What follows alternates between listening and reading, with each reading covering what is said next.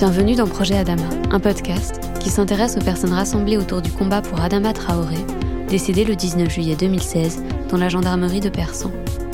Les personnes que vous alliez entendre sont noires et elles évoquent leur rapport avec ce combat en questionnant la justice, les institutions comme la police, l'expérience des personnes racisées dans l'espace public ou encore notre place à nous qui sommes blancs. Pour nous engager dans ce combat, nous avons décidé de ne pas prendre la parole et d'écouter ces discours qui ne sont pas assez relayés. Je m'appelle Elisa da Silva. Et moi, Arthur Vacher. Aujourd'hui, nous allons entendre Almami Kanouté. Alors moi, je me présente Almami Kanouté. Je suis un citoyen français d'origine malienne. J'ai grandi dans le Val-de-Marne, dans la ville de Fresnes. Professionnellement parlant, j'ai fait des études dans l'aéronautique. J'ai travaillé quelques années dans le domaine. Et en parallèle, j'étais très investi dans le milieu associatif. Donc je suis devenu éducateur, éducateur euh, spécialisé. Et actuellement je suis consultant voilà, dans, le social, dans l'événementiel, dans la communication. Tout au long de mon parcours, bon ben, j'ai eu de, un bon nombre d'opportunités, ce qui m'a valu de me retrouver euh, dans, dans plusieurs films, plusieurs longs métrages, plusieurs courts métrages. Donc notamment le dernier en date, euh, Mon frère et, euh, et Les Misérables. À ça, on s'est rencontrés euh, officiellement euh, lors d'une émission euh, sur Jeune Afrique, pas Jeune Afrique, Afrique numéro 1. Et après cette émission, nous avons pris un verre ensemble. Donc elle avait déjà entendu parler de moi à plusieurs reprises. Et puis là, c'était l'occasion de faire vraiment connaissance après cette émission de radio. Comment s'est formé le comité Adama bah, Tout simplement euh, parce que parmi nous, euh, nous avons euh, Samir Eliès, qui est un ancien membre du MIB, donc Mouvement Immigration banlieue, qui sont, des, sont des aînés qui ont commencé à se battre politiquement dans nos quartiers, face aux injustices et aux inégalités. Et qui a tout simplement évoqué le fait que qu'il fallait absolument que la famille Traoré s'organise, mette en place un comité. Et la composition de ce comité-là, bah, ce sont la famille dans un premier temps, les amis d'Adama, les habitants du quartier, le local, et autour de ça, euh, les nombreux militants, collectifs, activistes, personnalités. En fait, il n'y a aucun rôle qui est attribué euh, aux différents membres. Euh, c'est-à-dire que chacun vient avec son, son expertise, son expérience. Ça se fait naturellement. Une personne va se présenter à la famille, voilà, euh, j'ai des compétences euh, en rédaction. Si tu veux euh, préparer des discours, préparer des communiqués. Et ça, tout se fait en cohésion, c'est-à-dire que ça se fait de manière collégiale. les communiqués ne se font pas tant que l'avocat n'est pas consulté, par exemple, puisque nous ne maîtrisons pas tous les termes juridiques, tout le jargon juridique, par exemple. Pour le, le, les codes journalistiques, bon, ben, dans le réseau, on a soit des étudiants en journalisme ou des journalistes qui euh, se mettent à disposition pour euh, contribuer à la rédaction euh, d'un communiqué, pour mettre en place une action ou ne serait-ce une conférence de presse, bah, il faut des tables, des chaises, de la sono. Donc tout le monde est le bienvenu à partir du moment où il apporte quelque chose. Avant que le comité n'apporte son soutien aux différentes familles, et bien sûr que c'est important, euh, cette forme de solidarité. Il y a le collectif Vivolé, qui a été euh, créé par euh, l'une des sœurs des victimes de violences policières, donc la Dieng, qui, après 13 ans de lutte, avait déjà compris l'importance de créer une, une, association, une structure qui réunirait les, les, différentes familles. Et euh, officiellement, c'est l'une des seules associations qui, qui a pour euh, objectif de réunir ces familles et, d'être plus forts ensemble. D'où la campagne euh, Laissez-nous respirer. Et naturellement, les différents comités qui ont vu le jour après le comité Adama sont dans la même dynamique. Rester en lien, connecté avec les différentes familles, les différentes affaires. Pour être plus fort, en réalité. Parce que seul, une famille qui se bat seule, elle va avoir du mal à, à se faire entendre. Et le comité bah, profite de, de, de euh, sa médiatisation pour mettre en lumière d'autres affaires qui malheureusement euh, passent au travers de certains médias ou, euh, de la population parce que justement elle n'a pas le, la même la même intensité médiatique que le comité Adama. Donc le comité Adama, à sa Traoré, euh, euh, met à disposition sa notoriété auprès des familles des victimes. Et à chaque prise de parole, à chaque occasion, euh, le comité permet aux différentes familles de victimes à venir prendre la parole. Ce qui a changé depuis le 2 juin, c'est le, regard des autorités. Le rapport de force a changé a évolué. Là, c'était plus un rapport de force locale, c'était plus un rapport de force entre nous.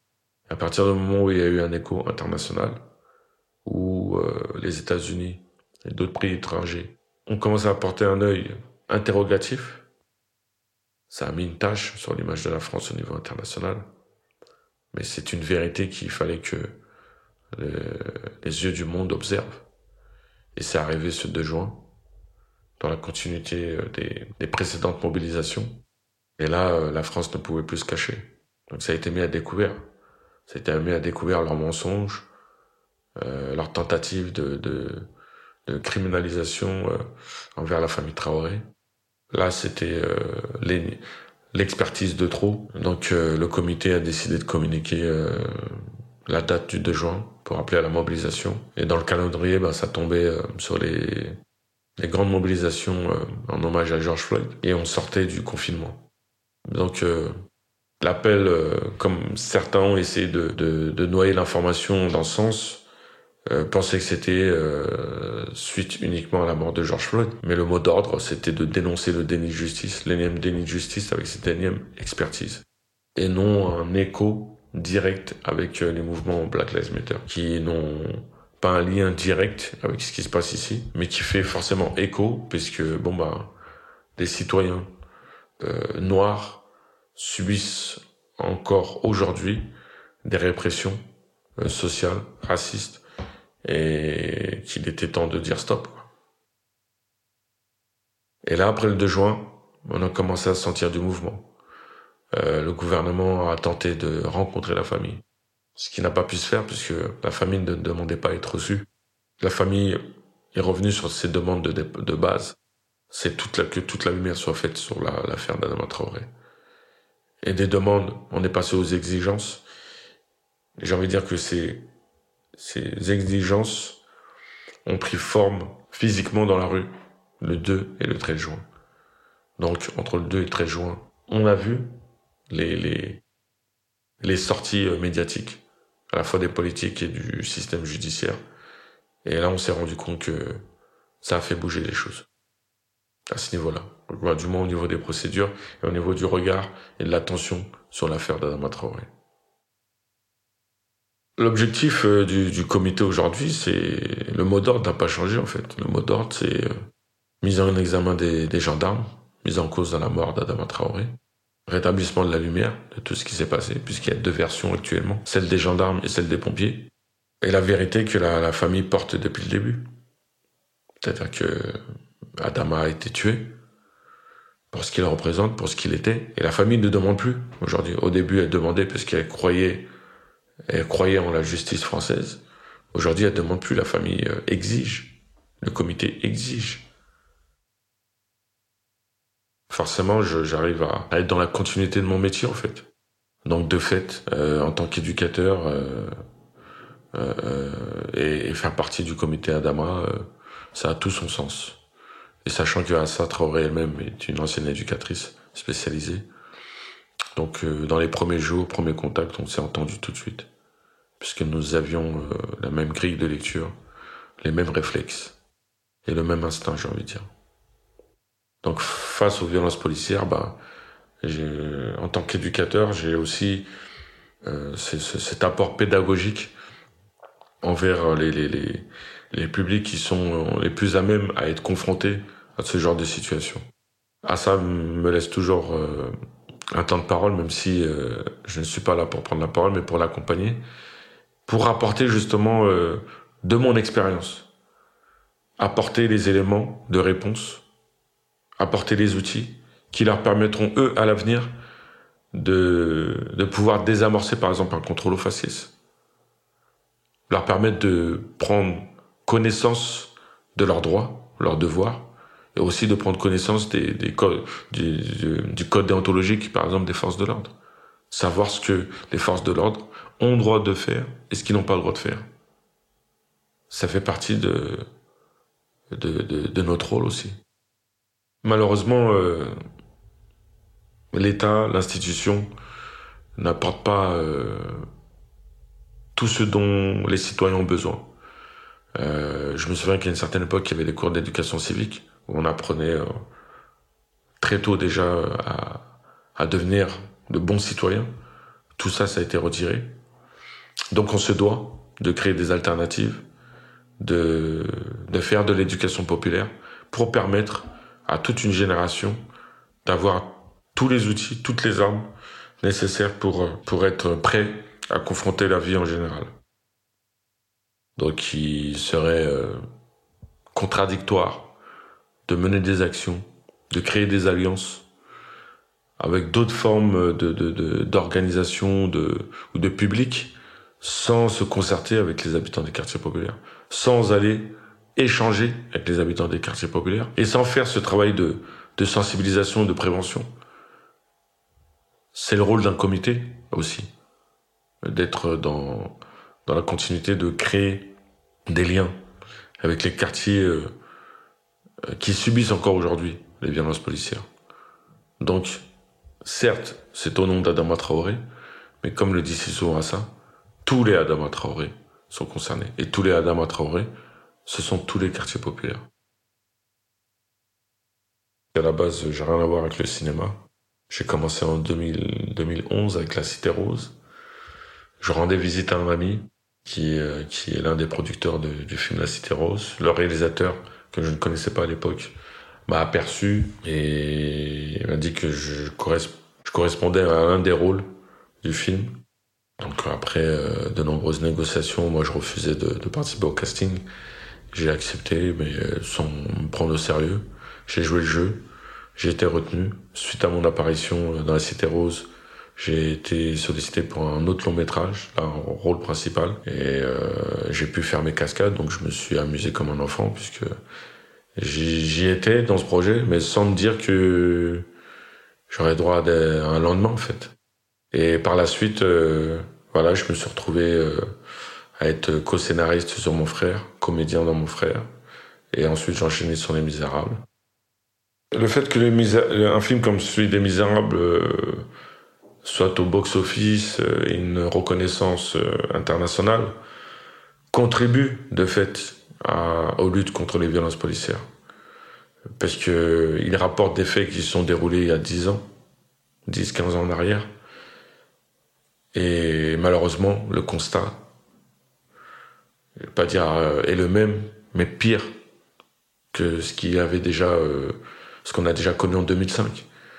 Donc, euh, dans cette évolution, il n'y a rien de rassurant en réalité. Et forcément, oui, il contribue à la réflexion nationale, à la remise en question nationale sur justement ces sujets majeurs qui sont les violences policières et le racisme. Après, comme je dis, euh, chaque individu, chaque personnalité a une importance dans le combat. Voilà, le fait que Lajli euh, euh, se déplace, euh, soutienne le combat, euh, pour moi c'est logique avec le travail qu'il mène à côté. Il y n'est pas en contradiction avec. J'ai envie de dire, il, n'est même pas obligé d'accompagner. Mais le fait qu'il ait réalisé Les Misérables, il apporte une, contribution énorme à la lecture euh, du, combat euh, comme celui de pour Adama Traoré. L'art est, je crois, l'un des meilleurs moyens pour faire évoluer les luttes, toutes les luttes. Et l'art, euh, je pense qu'il a vu le jour pour ça, pour que chaque individu, chaque citoyen puisse s'exprimer comme il le souhaite, à sa manière, à son rythme, dans toutes les luttes sociales, toutes les luttes de notre société d'ailleurs. Pourquoi est-ce qu'on associe euh, systématiquement le, combat du comité Adama avec euh, le combat contre le racisme? Bah, Je vais vous dire la vérité, c'est qu'il y a un vide. Il y a un vide énorme au niveau politique sur les, combats menés contre le racisme. Trop longtemps, on nous a fait croire qu'il y avait des associations qui luttaient contre le racisme. Et avec l'évolution du combat Adama, les gens se sont rendus compte que, en réalité, ces associations-là ont, ont rien fait. Donc c'est pour ça que je parle de vide. Et le fait que les gens fassent un lien direct et naturel, justement, fassent porter justement cette responsabilité lourde au comité, c'est que le comité a tout simplement réussi à percer des abcès, en fait, à dépasser des non-dits, à dépasser des choses qui étaient euh, souvent passées euh, inaperçues. Donc le comité euh, se retrouve effectivement à porter l'étendard de l'antiracisme et des violences policières. Mais le premier des combats du comité, c'est que toute la lumière soit faite sur la, mort d'Adama Traoré. Le message que je pourrais faire passer aux, blancs qui hésitent encore ou qui sont réticents, qui euh, malheureusement sont, pris euh, dans, une communication erronée, puisque même le président s'est permis d'évoquer euh, indirectement, pointer du doigt tout ce que le comité Adama avait provoqué, à essayer de noyer ce combat-là dans, dans le séparatisme, dans le communautarisme et ainsi de suite. Je veux les rassurer tout simplement en leur expliquant que le combat contre le racisme, le combat contre les violences policières, le combat contre toute forme de discrimination, de racisme nous concerne tous. Quand on parle de négrophobie, quand on parle d'islamophobie, ça ne concerne pas que les concernés. Ça concerne tous les citoyens qui en ont marre des injustices et des inégalités. Qu'elles partent des quartiers populaires ou non, qu'elles touchent euh, des noms blancs ou non, elle doit concerner tout le monde. C'est-à-dire que le mal qui est fait à autrui doit euh, toucher n'importe lequel d'entre nous.